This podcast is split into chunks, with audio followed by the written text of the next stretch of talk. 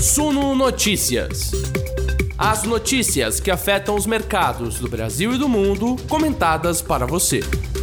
Olá, investidores, sejam todos muito bem-vindos aqui na nossa live das 19 horas do Suno Notícias. Eu sou Gregory Prudenciano, editor multimídia, apresentador das nossas lives, e agora a gente faz aquela olhada para trás para entender o que aconteceu no pregão desta quinta-feira, dia 21 de julho de 2022, mas também hoje eu convido vocês para um olhar mais macro, para a gente entender quais são os grandes movimentos e as grandes preocupações que de fato estão jogando o mercado global para lá e para cá. A gente vai contar com entrevista especial do professor Cabral, que já está aqui posicionado para falar com a gente daqui a pouquinho. Também a nossa repórter multimídia aqui, a Beatriz Boiadian, está posicionada, vai me ajudar no noticiário. E você também pode me ajudar sentando o dedo no like, compartilhando o nosso conteúdo e, claro, se inscrevendo nesse canal, que agora passou dos 50 mil inscritos. Sejam todos muito bem-vindos. Obrigado pela audiência. A gente vai falar do dólar, por exemplo, subindo, encostando no 5,50, 5,49 hoje, mas se for para arredondar é 5,50, hein?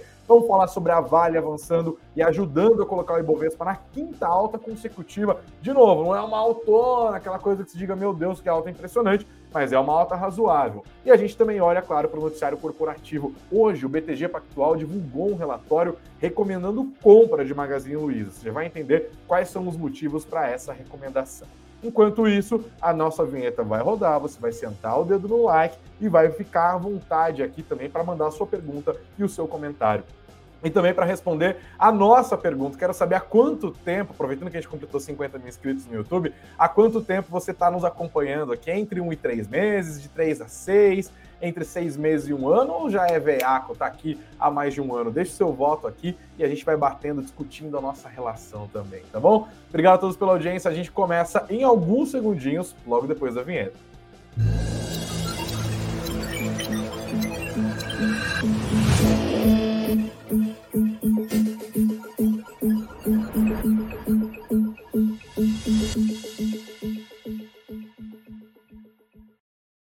Boa noite, investidores. Sejam todos muito bem-vindos. Obrigado pela audiência. A gente começa o nosso noticiário dando uma olhadinha do outro lado do Atlântico. A Bia Boiadian está aqui junto com a gente. Bia, seja muito bem-vinda à live das 19 horas. Hoje é a sua estreia aqui no nosso programa, Sim. né? Tudo bom com você, Bia?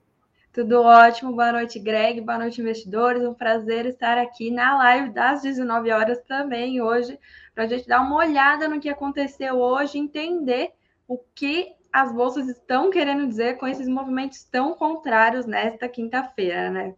Então eu vou tirar até tirar uma folguinha aqui e deixar você tocar essa parte do internacional, então, Bia, fica à vontade.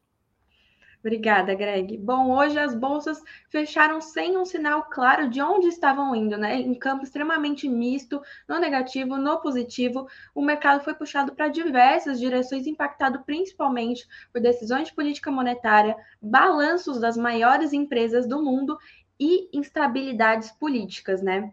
Começando lá pelos Estados Unidos, ontem a gente teve o balanço da Tesla divulgado, é uma das maiores empresas do mundo, empresa que já encosta no setor de tecnologia do bilionário Elon Musk, que também é a pessoa mais rica do mundo, né? É, a empresa surpreendeu com seus números e o balanço, mesmo tendo sido divulgado ontem, ainda impactou os mercados hoje, né? As, as ações da empresa subiram quase 10% hoje, e a gente sabe que quando empresas de tecnologia vão bem, a Bolsa Norte-Americana tende a ir bem também, né? É quase uma analogia às nossas empresas de commodities aqui no Brasil, como Vale e Petrobras no Ibovespa. As ações da Tesla subiram quase 10% e as bolsas norte-americanas fecharam em alta hoje. A gente teve o índice Dow Jones subindo 0,51%, o S&P 500 avançando 0,99% e o Nasdaq com alta de 1,36%.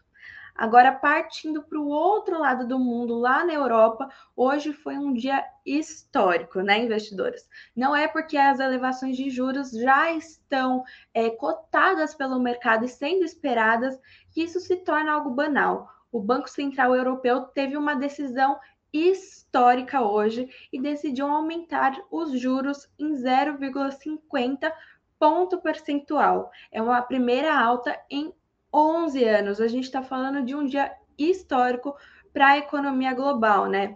E essa decisão do Banco Central Europeu ela foi agressiva. O mercado cotava uma alta de 0,25 ponto percentual e ao mesmo tempo que a gente viu uma pressão das outras economias mundiais para a Europa subir os juros, a gente também viu uma surpresa do mercado hoje, né? E essa é possivelmente a, resposta da Europa a essas pressões e ao, ao cenário econômico que o mundo vê hoje, né? Inclusive, o BCE já sinalizou para novas altas nas próximas reuniões. Isso, claro, impactou as bolsas hoje, né? Que, como nós vimos, fecharam sem um sinal claro e único. Mas não para por aí, gente. Também no exterior, o mercado segue de olho no fornecimento de gás russo para a Europa. O Nord Stream 1, que é aquele gasoduto russo, que é o principal fornecedor de gás natural para a Europa, voltou a abastecer o continente hoje, mas com a guerra e as constantes sanções a Rússia do Ocidente, não dá para ter certeza que isso continuará sendo uma constante, né? O presidente russo Vladimir Putin muda de ideia a todo tempo, a gente sabe disso, e principalmente com as sanções do Ocidente surgindo e se intensificando, né? Ele pode cortar de vez o abastecimento desse gás natural para a zona de euro. E vocês já imaginaram o tamanho do impacto nisso lá no continente? A gente está vendo uma onda de calor exorbitante na Europa. E imagina quando o inverno europeu se iniciar, né? Já, já pensou? Aqui em São Paulo o inverno já é difícil. Imagina passar por essa estação lá na Europa. E respirando um pouco para fechar esse bloco do exterior, Vale lembrar hoje que teve a renúncia do primeiro-ministro italiano Mario Draghi, né?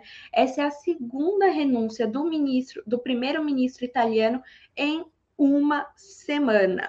É uma instabilidade política muito forte para o país e para o continente, né? Ele já havia feito esse pedido ao presidente Sérgio Mattarella, que recusou a solicitação e pediu que o premier italiano continuasse no cargo fortalecendo a sua coalizão, né, a coalizão parlamentarista. Mas o primeiro-ministro teve apoio negado dos partidos aliados e decidiu sair, não teve voto de confiança e não quis mais exercer esse papel tão importante para a política italiana, né? Lembrando que no Reino Unido a gente já viu também essa instabilidade com o primeiro-ministro Boris Johnson renunciando ao cargo e com certeza isso pode prejudicar os negócios no campo internacional. Pode Ufa. voltar, Greg, que eu já falei muito. Isso aí, boa estreia. Mandem palminhas para Bia, gente. Vocês estamos acompanhando aqui, estreando assim, chave de ouro no nosso noticiário das 19 horas. Obrigado, Bia, pela sua ajuda. Aqui a Bia fica junto com a gente, que ela já volta. Vou manter ela na tela aqui, inclusive. Cenário de tempestade perfeita lá na Europa, viu, gente? Desaceleração econômica, cada indicador que sai de economia, de atividade econômica no motor da União Europeia, que é a Alemanha, é um susto. Instabilidade política na Itália, que é quase que um, um eufemismo, não. Como que fala aquela linguagem que a gente repete as coisas? É um tipo uma, é uma bola redonda? Como que é chama isso? É uma tradição. É, então, é uma redundância, redundância. Lembrei, Exatamente. lembrei. É praticamente uma redundância, né? O Mário Draghi ficou 17 meses lá e vamos ver quanto tempo vai durar o próximo primeiro-ministro. Mário Draghi, inclusive, que era muito querido pelo mercado financeiro, que foi presidente do Banco Central Europeu, é um economista super reconhecido. Ficamos ali, ó, botando as lupinhas continuamos de olho lá no velho continente, tá? Agora, pessoal, a gente dá uma olhada rápida aqui para o Ibovespa, nesta que foi a quinta alta consecutiva do índice, tá? Vou colocar é, aqui na tela. Vou deixar a Bia beber uma aguinha, já volta em dois segundinhos. Quinta alta consecutiva. O Ibovespa hoje avançou 0,76%, 99.033 pontos. Eu tô achando que vai fechar a semana acima dos 100 mil pontos. Na segunda-feira eu perguntei, ah, o que, que vocês acham e tal? Vai fechar nos 100 mil pontos? A maior parte diz que não. E eu falei, ó, tô achando que vai ter espaço para recuperação. A gente está vendo uma recuperação lenta, paulatina, cautelosa, mas alguma recuperação, tá? Hoje é, acabou tirando o ímpeto de uma recuperação maior, justamente esse momento global conturbado, mas os ativos conseguiram encontrar espaço para alguma recuperação, pegaram de novo carona no bom humor das bolsas americanas que avançaram, como a Bia acabou de pontuar, tá? Ajudou muito o Ibovespa hoje a Vale. A Vale teve uma recuperação relativa ali é, em relação ao que aconteceu ontem, você deve se lembrar, as ações da mineradora tombaram mais de 2% ontem. E eu falo tombaram porque quando o Vale cai 2%, a chance de se levar o Ibovespa para baixo é enorme. Milagrosamente não aconteceu ontem, houve algum equilíbrio ali. E hoje houve espaço para recuperação, mesmo sem o minério de ferro tendo um desempenho maravilhoso. Pelo contrário, uma queda bem discretinha, linda ali, de 0,3%. Tá? As ações da Vale subiram hoje 1,75%. Um outro destaque do nosso mercado nessa quinta-feira foi o dólar. O dólar subiu. De novo, também não foi uma alta que se diga, meu Deus, que alta exponencial, mas foi uma alta razoável de 0,65%, que botou a moeda americana nos R$ 5,49. Se for para arredondar, é 5,50, porque é R$ 5,00, bota a vírgula lá, 4962, tá? Então a gente está vendo um cenário de valorização da moeda americana e hoje nem dá para dizer que foi um dia de fortalecimento do dólar no mundo inteiro, mas ele ganhou espaço, especialmente em relação a divisas de países exportadores, países que estão muito acostumados a vender commodities, países como o Brasil, por exemplo, né? Esse cenário de clima de recessão, de alta de juros e tal, bota os preços das commodities lá para baixo, isso prejudica os paí esses países como o nosso, e isso acabou mais uma vez impulsionando a moeda americana lá para cima, tá? Essa alta de juros do Banco Central Europeu também não ajuda. Além disso, entra na conta dos investidores os riscos domésticos que acabam ajudando a fortalecer a moeda americana e os investidores vão reforçando as suas posições defensivas, claro, conforme se aproximam as eleições, agora são 70 dias, né, para que aconteça o primeiro turno das eleições na primeira semana de outubro. Outra coisa que continua sempre no radar dos investidores é o risco, de, é o risco fiscal aqui no Brasil, que olha, está em debate. A gente vai até falar sobre isso com o professor Cabral, inclusive, porque a gente fala muito de risco fiscal, fala-se muito desse risco fiscal sendo precificado de diferentes maneiras, inclusive no câmbio, mas por outro lado a gente vê a arrecadação subindo, por exemplo. Tem risco fiscal ou não tem? Aliás, essa é a pergunta aqui que a gente vai fazer para o professor Cabral, mas logo na sequência aproveito para trazê-lo para cá. Então, vamos trazer todo mundo de volta, inclusive, né? Professor, seja mais uma vez bem-vindo aqui ao Sono Notícias, bem-vindo de volta, no caso, né? E reestreando aqui, dá para dizer, a Bia está de volta também. Boa noite para você, professor. Boa noite, dupla, tudo bem?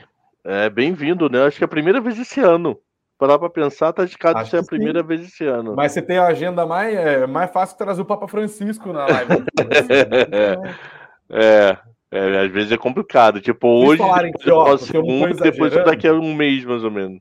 Eu tô mandando mensagem pro professor, sei lá desde quando aqui, ó. 5 de abril foi a primeira vez que eu, que eu mandei uma mensagem.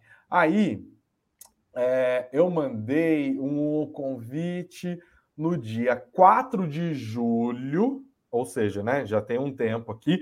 Aí o professor me respondeu: beleza, tô com curso, férias e tal, não sei o quê.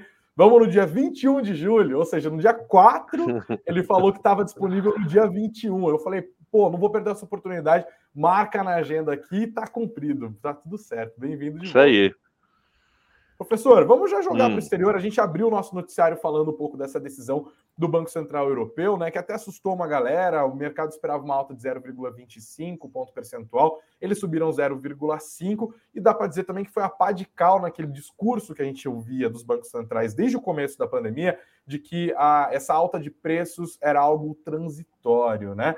O Banco Central Europeu demorou para agir? Então vamos lá. Putz, eu te digo que para mim o emprego mais difícil hoje de todos os bancos centrais é da Lagarde. Hum. É muito complicado, muito, muito. Por quê? Primeiro ela tem que comandar uma cabeçada de país, cada um com a sua história. Você pega a França bem, a França está bem, hoje são os melhores dados da Europa. Você olha na França, você olha na Alemanha, que está começando a enfraquecer e está enfraquecendo um monstro. Você vê Portugal mais ou menos, Espanha mais ou menos, e você vê a Itália desesperada. Desesperada. Pra você ter ideia, eu conheço um, um cara que o pai dele tem um comércio, um restaurante na Itália, que só abre sábado.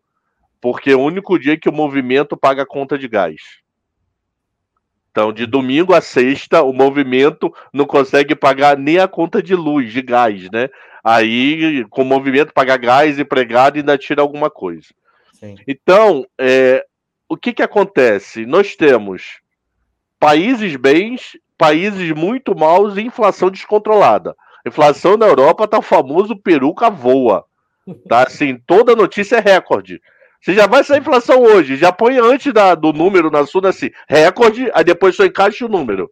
Não precisa se preocupar para ver, ah, foi recorde. Não, vai Sim, ser. Foi uma aceleração brutal, né? Em maio, na base anual, era 8,1. Em, ju... em, junho, passou para 8,8. É, e se você vier 12 meses atrás, é, uns 12 meses, de 12 meses atrás, então o que, que eu estou querendo dizer? De 20 para 21, 12 meses, considerando July, era 3%. 3, 4%. Então, mais do que dobrou.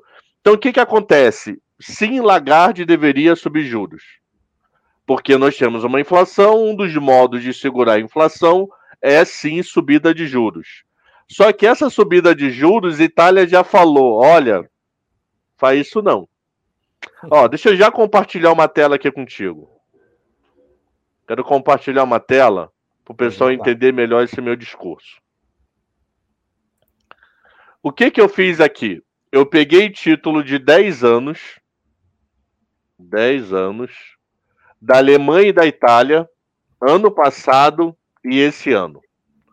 Se você for ver há um ano atrás, exatamente há um ano atrás, a você para investir na Itália, um título de 10 anos, ganhava mais do que a Alemanha, que estavam juros negativos e 1,07. Uhum. Como a situação da Itália já não estava ficando tão boa, esse número foi piorando. Estourou a guerra agora na véspera do carnaval. E estourou a guerra, esse número não parou de subir. Aonde o auge foi dia 14 de junho, quando o cara que pediu demissão hoje, quer dizer, ele pede mais demissão do que sei lá o que, né? Nada para fazer, ah, vou pedir demissão. É, é, falou: olha, minha dívida tá muito cara. A gente podia fazer um intercâmbio, né? Já que a Itália é, faz o primeiro-ministro pedir demissão de tempos em tempos. E no Brasil a gente demite o presidente da Petrobras de tempos em tempos. Dá fazer uma troca, né? Manda o Mário Draghi para cá, presidente da Petrobras, gente manda o Caio Paes de Andrade para o primeiro-ministro lá, vai fazer uma... Faz essa troca. Então aqui a Lagarde até falou: não, vamos tentar ajudar, a ajuda vai ser boa, pode ficar tranquilo. Aí o mercado diminuiu essa diferença. Hoje, pela manhã, estava em 2,35 a IBCE vai lá e sobe os juros. E uma coisa que a Europa e Estados Unidos faz, que eu sinto falta no Brasil, é de ter uma coletiva após a decisão. Sim. Isso eu acho muito legal, muito, muito, muito legal. Aí perguntaram para ela, como é que vai ser a ajuda? E depois de uma semana a gente vai buscar a ata, né? É, e aí depois da ata que ele pode sair do período de silêncio. Sim. Ele não pode falar antes da ata, então só pode falar a partir de terça-tarde. Quer dizer, final da manhã, né? Aí perguntaram para Lagarde: Lagarde, ok, você subiu meio por cento para poder conter a inflação, tranquilo. E como é que vai ser a ajuda aos quatro países que você comentou no relatório?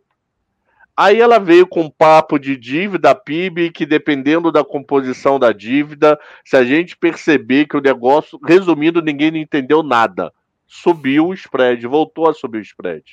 Sim. O pessoal voltou a ficar com mais medo de Alemanha, de Itália. Repara que a Alemanha caiu Itália subiu. Então você de manhã recebia 3,61, à tarde você recebia 3,65. Da Alemanha se acalmou. Então, na verdade, para a Alemanha e para a França a notícia é boa. Opa, estou subindo os juros e vou tentar controlar a inflação. Só que história na Itália. Vou parar o compartilhamento, tá? Só que qual o problema estourar na Itália? Vamos pensar nós três juntos. Quem tem problema sou eu. Então o que, que vocês dois vão me fazer? Vocês dois vão chegar para mim o seguinte: olha, você que tem título emitido pelo Cabral, eu recompro esse título seu. Eu não vou deixar você com medo de Cabral dar calote em você, não. Então eu vou fazer o seguinte: você pode comprar do Cabral, que eu vou lá e te recompro. Como o Fed fez, como vários bancos centrais fizeram. Sim. Qual é o medo? Não é momento de se injetar dinheiro quando se combate a inflação. Porque o que, que vai acontecer? Imagina que quem cobrou, comprou foi a Maria. Maria comprou esse título do, do, do emitido pelo País Cabral. Vocês dois compram esse título para Maria. Maria está com dinheiro. Maria está com dinheiro e várias Marias com dinheiro gera consumo. Gera consumo, gera inflação de serviços. Gera inflação de serviços quando? No verão europeu. Os caras estão há três anos dentro de casa por causa de Covid. O último grande passeio deles foi em é, junho, julho, agosto, setembro de 19. Estão passeando agora de novo com dinheiro na mão de um possível salvar a Itália. Olha a zona que isso pode causar. Então o mercado ainda está completamente perdido em relação à BCE. Por isso que foi o que a Bia falou, o mercado ficou zoneado. Algumas bolsas subiram, outras caíram, algumas ficaram de lado. Então não dá para dizer, a operação foi boa? Não sei. A operação foi ruim? Não sei. Nem o mercado sabe. Para ver como o mercado não sabe, todo mundo ficou meio assim parado, congelado. E aí? Sim. E aí? Então tem que esperar os próximos passos para ver o que, que vai ser decidido, se ela vai botar alta de meio, se o mercado vai fazer que nem no fez no Fed, pediu uma alta de 0,25, Fed deu 0,25. Aí Fed, a próxima é 0,25. Ficaram meio, meio, meio, meio, meio, meio, meio, meio. Fed deu meio. Aí, pô, a próxima é de meio. Aí ficaram 0,75, 0,75, 0,75, 0,75. Fed deu 0,75. O 1 ainda não está predominante, mas está quase 40% do pessoal pedir 1 na próxima reunião.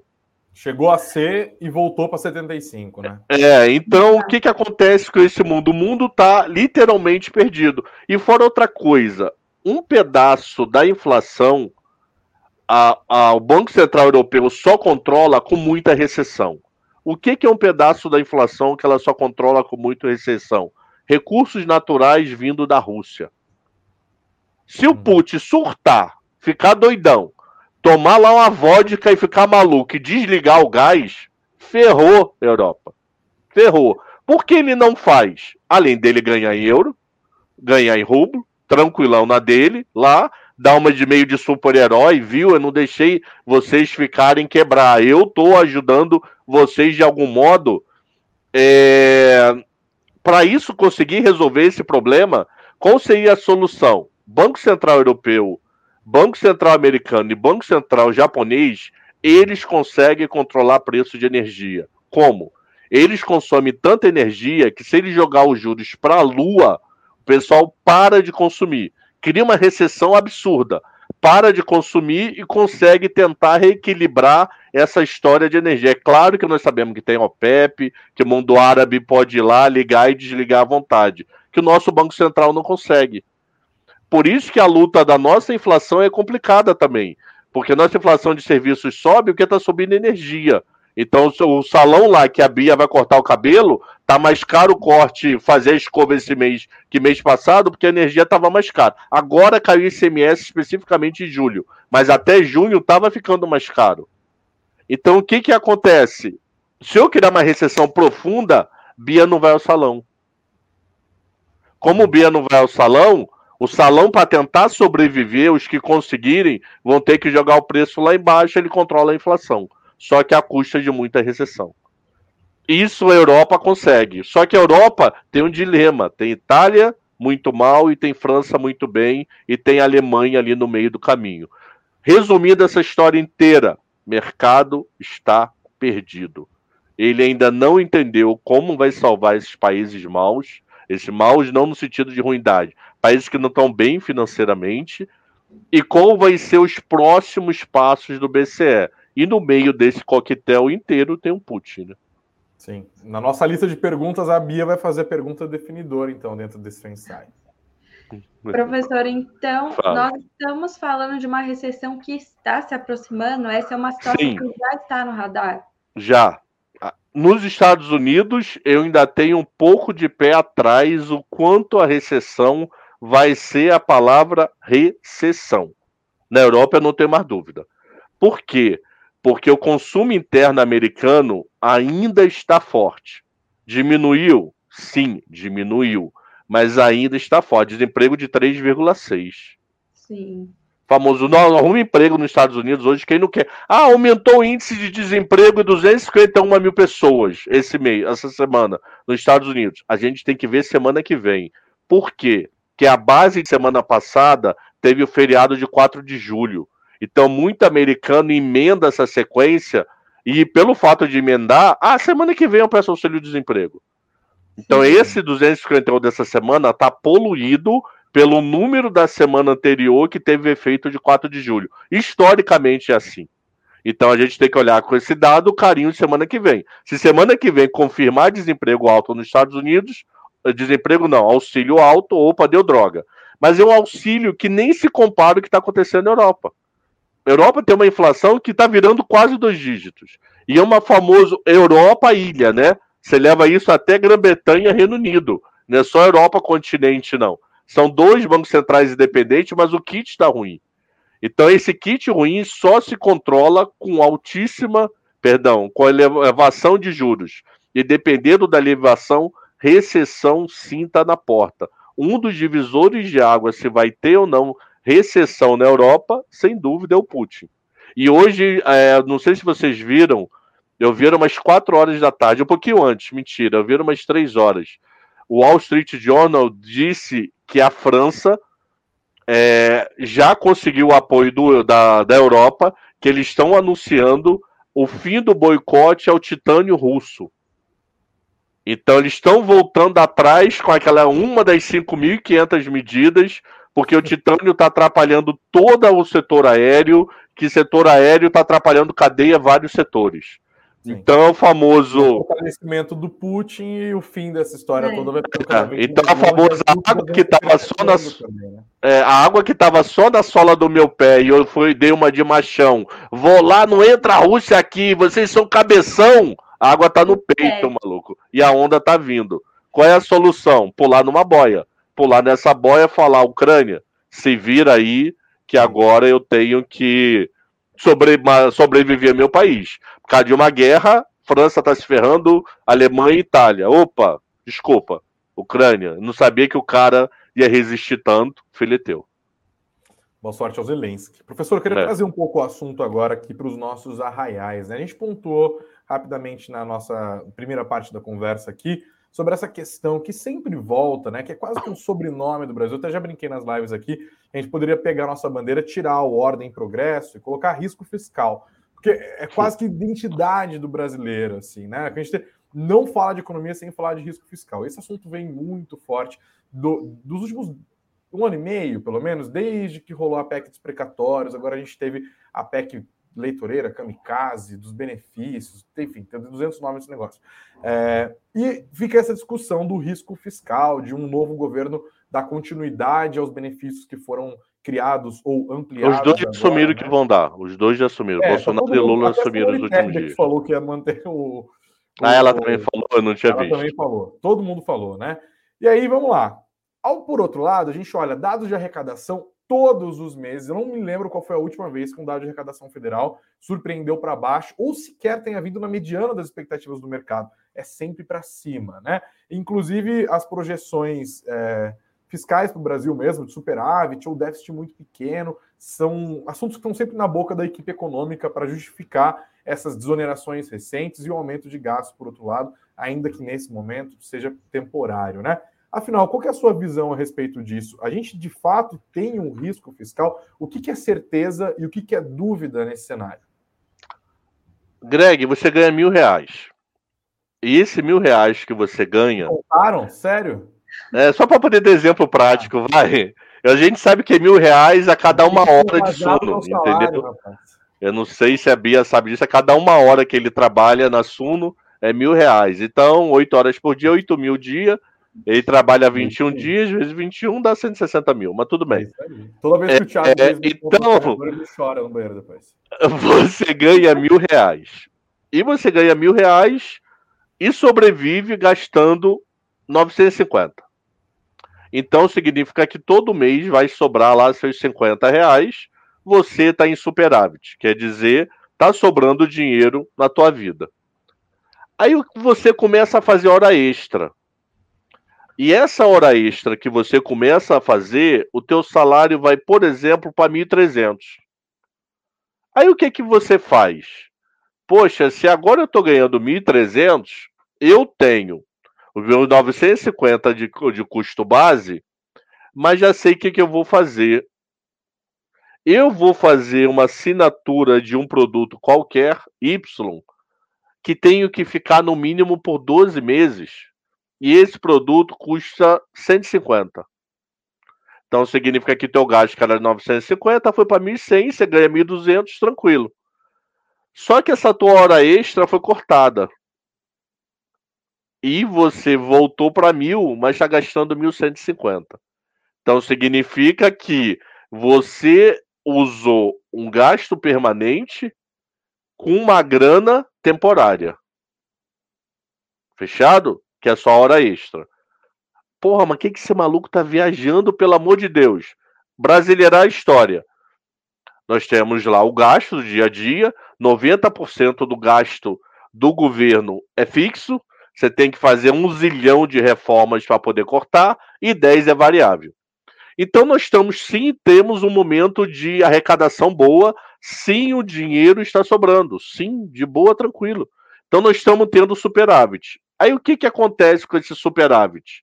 Esse superávit está ocorrendo, um dos motivos, um, dois, não é o único, é a alta da inflação. Inflação mais alta, eu arrecado mais, porque 3% de um produto que custava 10 foi para 20, eu arrecado mais 3 de 20 quando era 3 de 10. Só que o que, que acontece? Você pegou aquela tua televisão que você parcelou em 12 carnês de 200 reais, você transforma isso em assistencialismo. Então, aquele assistencialismo que era temporário, que teoricamente vai até 31 de dezembro, eu tenho um caixa para pagar. Mas a dúvida é: esse caixa eu vou ter eterno? Esse caixa eu vou ter para sempre? Se você me comprometer, não, esse caixa eu tenho para sempre. Só que esse caixa está muito associado à PIB. Se a economia não crescer, esse caixa diminui, porque a arrecadação de impostos diminui. E o gasto vai virar fixo. Então, qual é a dúvida do mercado? Pensando o cara que está olhando para o Brasil. Ele olha para o Brasil o seguinte: ok, nos últimos oito meses a dez, toda arrecadação o mercado erra. E erra para baixo, o número vem acima. Ok, não discorde nada. Parte disso é inflação, parte sim é recuperação da economia. Caged está mostrando isso, Penad, alguns números estão mostrando isso. Então a dúvida é: se a economia andar de lado, aquele gasto que era temporário, que vai virar fixo, vai sobrar? Eu vou conseguir ter o dinheiro? E fora o seguinte: o mercado, o governo é uma, é uma reunião é, de, de alianças. Você acha que a Câmara dos Deputados vai falar? Pô, o governo criou assistencialismo de 200? Ah, vou meter um espiduricalho. Porque na hora que eu vou fazer palanque lá na minha cidade, eu quero dizer que eu que fui o projeto que aumentou não sei o quê. Então o problema é que a ideia foi o dedo e vai um braço. Então qual é a dúvida do mercado? Esse assistencialismo, esse ano tem caixa? Tem, mas ano que vem. Ano que vem vai ter. Esse assistencialismo vai se incorporar para a vida toda, nunca mais vai deixar de ter. Que vamos parar a falar a verdade. Greg Bia Sexta-feira, eleição domingo na Globo, faltando três minutos para meia-noite, para calar, para parar a, a campanha política. Geralmente é a Globo o último debate.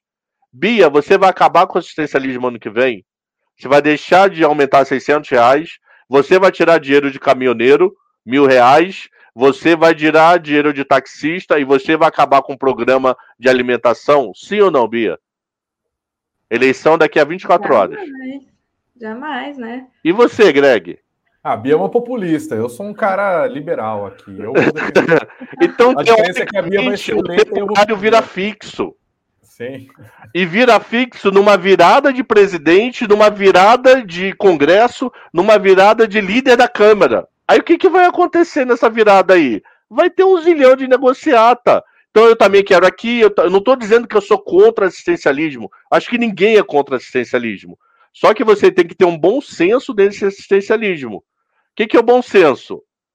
Petróleo não está caindo? Já não está resolvendo o problema? Já não está caindo a gasolina? Eu preciso manter o taxista de 200 reais? Caminhoneiro não pode cair para 500? Só que ninguém cai. Você não trabalha com, com a onda do, do número você vai manter e ainda vai dar aumento. Eu não duvido nada na virada do. Na época lá dá três minutos para acabar o negócio, ele ainda falar: olha, e ano que vem eu ainda vou aumentar o auxílio tanto. Então a dúvida do mercado é: você está criando uma despesa fixa com resultado que não obrigatoriamente é fixo. que se a economia for mal, a arrecadação despenca. Isso está precificado? Então a dúvida é o quanto isso é populismo ou não e o quanto vai durar. Esse medo está precificado em algum lugar? Tá, tá começando, tá bem precificado na curva de juros e no câmbio. Sim. É que já tá 9h36. Lembra que eu falei que teve um programa que eu fui até quase 8 horas? Nossa, Se não, quiser, eu tô de hoje. Posso? Tenho tempo? Não, deu super, mas a Bia tem mais uma, então, para ler, ó, dois minutinhos. Bia, desculpa, vai lá. Mesmo, se arremata. Vai, Bia. Bom, vamos lá. A pergunta final, professor. Como as eleições podem impactar os ativos localmente? Bastante. Pelo seguinte, a, o mercado, o grande mercado, a grande grana tem dúvidas que afeta preço. Quem vem aí? Lula 1 ou Lula 2? Lula 1 teve, independente de quem votarmos, vamos olhar a economia, povo. Lula 1 teve austeridade fiscal. Lula 1 cumpriu regras de, de caixa bonitinho. Lula 2, a peruca voou. Ali o cara surtou por completo. Tá? Então eu tô falando do lado econômico, eu não tô falando de ser esquerda ou direita, não tô falando de vacina de nada, eu tô falando de números. Lula 1, sim, pro lado econômico, ele controlou gastos fiscais. Lula 2, viu que estava ganhando bem, vou virar dívida fixa até no inferno. Então qual Lula vem? A dúvida do mercado ainda é essa. Qual Lula que vai bater na porta? Qual Lula que vai vir para a campanha política? Qual Lula que pode vir para ano que vem? E o quanto o Bolsonaro vai, no populismo, piorar ou melhorar a situação. Então o mercado tem dúvida. Como o mercado tem dúvida, o mercado, repara, o volume da bolsa está 14, 15 bi, povo. Segura, né? Liquidez. Esse volume era 30 bi há dois meses atrás. 31 uhum. bi em fevereiro. 32 bi caiu a metade. Caiu a metade porque a bolsa caiu a metade. Vocês vão fazer não. Não, mercado tá olhando. Tá olhando, o gringo tá escrachado isso. Gringo não tá internando grana para comprar Brasil. Porque ele odeia Brasil, não, porque ele tá perdido. Ele não sabe se vem Lula 1 ou Lula 2, ele não sabe o quanto populismo de Bolsonaro. Eu não vou votar em nenhum dos dois no primeiro turno, mas esquece, não vai ter terceira via. Terceira via esquece, não existe isso. Não dá tempo a não ser como notícia bombástica. Desculpa a interrupção, você está falando do mercado com as dúvidas sobre qual o governo Lula virá. Você não acha que o mercado considera a possibilidade de uma reeleição do presidente Jair Bolsonaro? Considera. Então, isso eu já conheço. Eu já conheço porque ele só teve um mandato. Então, o, a reeleição de Bolsonaro eu considero sim, mas eu já conheço a cara dele. Lula eu tive dois rostos no mundo econômico. Então, qual rosto de Lula vem? Se for roxo de Lula 2, o mercado não vai querer nem por nada. Se for roxo de Lula 1, o mercado para para pensar. Do lado econômico, entendo corrupção, preso, lava jato, esquece isso. Nosso objetivo aqui é economia, olhar para o mundo da economia. O mundo econômico, Lula 1, o mercado gosta, Lula 2 ele odeia. E ele ainda não deu a cara, porque Lula cada hora faz um discurso econômico. Vou controlar o preço da gasolina. Pô, você não pode controlar o preço da gasolina. E aí, você vai mudar no Congresso regra das, das estatais? O quando você vai conseguir isso? Sim. Então, essa é a dúvida do mercado. Então, Parece Bia, fácil, sim. Né? Quase o... que o Bolsonaro fez isso, inclusive. É. Então, Bia, sim, o mercado está preocupado com a eleição. A preocupação está mostrando para mim não na volatilidade gigante, mas o mercado sem liquidez. É aquele mercado que não está querendo apostar se vai dar A ou B. Ele está vendo. Depois eu prefiro perder 10% da alta de um ativo do que entrar e ele cair 40%. 14 bi de bolsa, povo. Teve um pregão semana passada que não foi de 4 de julho, não. Que é feriado americano, geralmente cai, que deu 12 bi 800 de volume. O que, que é 12 bi 800? O negócio negociava 30 bi em fevereiro. Então, a eleição tá, tá o pessoal está olhando. Está literalmente olhando. O fluxo está horroroso em dólar, em juros, em bolsa, com o mercado olhando. Sem volume, qualquer coisinha dispara ou despenca a bolsa. Ah, descobriram no dia 5 de julho que a Magazine Luiza é um sucesso. Derrubaram a ação dois anos seguidos até dia 4. só um detalhe, não sei se o povo lembra, no dia 5 de julho, a Magazine Luiza chegou a cair 12% e fechou com 8% de alta. É porque na hora do almoço descobriram, ó, oh, Magazine Luiza é maneira, faz isso com volume, você não consegue, maluco. Gera então, distorções, né? Essa foto de liquidez. Pô, qualquer 100 mil réis joga para cima e para baixo. Então tem que você vê o volume de gringo hoje. Entra 100, sai 200, entra 100, sai 300. Você pega até março, abril, era bi todo dia, para cima ou para baixo. Você só falava em bi. Então, volume acabou. Volume acabou significa que o mercado está com medo. O mercado está com medo de quê? De incerteza. Independente de ser Lula ou Bolsonaro, o mercado tem medo. Porque o quanto o Bolsonaro, considerando que ele está atrás da pesquisa, vai precisar tomar decisões para liderar. Que Lula vem. Então, nessa dúvida, eu prefiro ficar quieto. Eu quem? Mercado financeiro. Então, sim, a eleição está fazendo preço para mim, tirando liquidez, tá? Que aula, senhoras e senhores. Professor, me faz um favor, hein? Não hum. tarde a voltar, pelo amor de Deus. Sempre. Por favor. Vamos tornar isso aqui mais frequente. Muito obrigado. Vamos, vamos conversar por WhatsApp. A gente já marca as próximas datas. É já isso, marca ó. duas datas para agosto, vai. Quando? Quando? Vou pegar a data. Marquem minha Vamos no calendário. Deixa eu abrir Todo aqui. Não tá vendo, hein? Cadê a agenda? É quinta que você, você trabalha muito, Cabral. Tá não, o meu é cada dia uma história. Ó, 9 de agosto já marquei, terça-feira. 9 de então, agosto. Então, Suno. Beleza. E tá depois, então, 24 de agosto, quarta, Suno. Pronto. Assim que a gente gosta, hein? 9 e 24 de agosto. Algum imprevisto dos dois, a gente se fala. Perfeito. Professor, brigadão, viu? Grande abraço. Muito obrigada, professor. Eu que agradeço. Posso passar contato? Ó, meu Instagram, arroba professor Alexandre Cabral. E quem acorda cedo, eu tenho uma live todo dia às 7 e 10 da manhã no meu canal do YouTube, Alexandre Cabral. Graças a Deus, batendo 1.000, 1.500 pessoas. E aí, às 9 tem a nossa morning call aqui. É, então, às 7 e 10 começa a preparar e depois complementa às 9 da manhã. É isso. Perfeito. Venham ver as minhas olheiras de manhã. A Bia não tem olheira porque a maquiagem dela é melhor que a minha. Mas, se ela tiver... Mas se ela estiver na Europa e tiver que subir muitos juros, não sei se vai ter maquiagem, não, mano. Verdade. Cabral, obrigado, viu? Grande abraço. Falou, abraço, valeu. Até mais. É isso, galera. Boa, né? Aulona, estendemos a live, estendemos a live, é verdade, estendemos. Mas tá tudo dentro, tá tudo dentro, tá tudo certo, tudo valendo. Inclusive, ó, a galera está nos ajudando aqui, hein, Bia? Nosso número de inscritos continua crescendo. Nós que viramos, ou começamos amanhã de hoje com 50 mil inscritos aqui no nosso canal. Galera tá postando fotos. Vocês estão fazendo a nossa campanha? Continua, hein? Pega o celular aí, tira uma selfie, manda um vídeo de depoimento, manda um print de você ouvindo o podcast. Quero saber em onde, em qual momento você está consumindo os nossos conteúdos aqui do Suno Notícias. Aí você posta no Instagram e marca lá, arroba Suno Notícias. A gente vai compartilhar o seu conteúdo e vamos fazer essa onda ficar cada vez maior, tá bom? Vamos lá, Bia, vamos fazer o nosso encerramento. Então, a gente tinha um pouquinho mais para falar sobre Magazine Luiza, inclusive, né? Tem Exato. gente recomendando compra, é isso? Tem. Então, eu quero saber aqui quem investe no Magazine Luiza e se tem alguma esperança, ou é já acabou, é isso, boa sorte.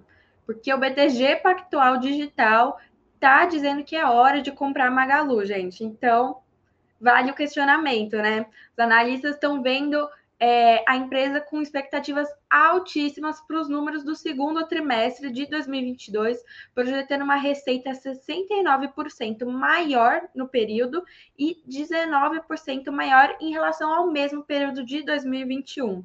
É, para os especialistas, o EBITDA, que é o lucro operacional que veio do operacional da empresa, terá um avanço de 22% no comparativo anual impactado principalmente pelas taxas de juros mais altas, que é o que a gente costuma ver ao contrário, na verdade, no setor de varejo. E o BTG está. Desculpa, Greg. Não, foi só um pois é, saiu sem querer.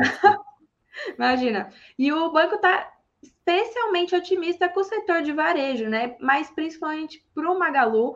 É, Magalu é uma empresa que se debate muito sobre, né? A gente viu um preço caindo cada vez mais, mas o BTG já está precificando aí o preço-alvo a R$ reais, diferente dos R$ reais cotados hoje, né? Então, se você quiser ver mais sobre isso, O relatório está lá no nosso site, dá para ver o que mais os analistas comentaram e ficar aí a dúvida se vai valer a pena ou não comprar esse ativo, né?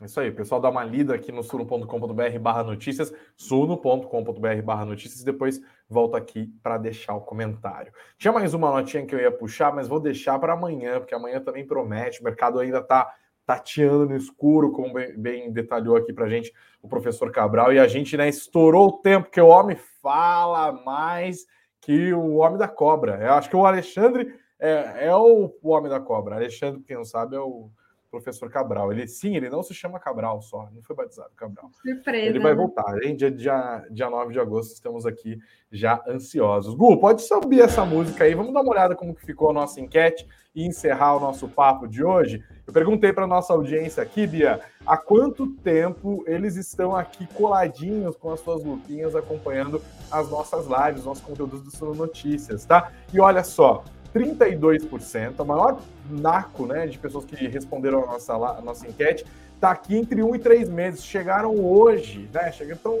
conhecendo a gente, então, né? Sejam todos muito bem-vindos, muito obrigado. 22% estão aqui entre três e seis meses, ou seja, de seis meses a ontem, é 54% do nosso público aqui. De seis meses a um ano, 18%. Quem está aqui há mais de um ano são 28%. Obrigado a todos que responderam a enquete, que deixaram todos os comentários aqui. A galera tá animadíssima. Obrigado, gente, pela participação de vocês. Obrigado também a Bia, claro, né, estreando aqui na nossa live das 19 horas. Obrigado, Bia, pela sua Muito obrigada. Obrigada, Greg. Obrigada a todo mundo que está aqui acompanhando a gente. Continuem com a gente que amanhã tem mais, hein? Vocês estão vendo que não tá mole não, o noticiário tá cheio. Como que faz para te ver? Qual é a próxima vez que você aparece aqui, Bia? Na live das 19? Não, ah, no canal do Notícias. Ah, tá. Gente, amanhã, 9 horas da manhã, nossa Morning Call em ponto. Eu e Greg aqui, vendo o que vai fazer preço no dia, especialmente para você, investidor. Ó, oh, fez bonitinho. Imagina se eu não treinei bem. O mérito é meu também. Gente, obrigado, boa noite para vocês. Bons investimentos, muito dinheiro no bolso. Até amanhã às 9.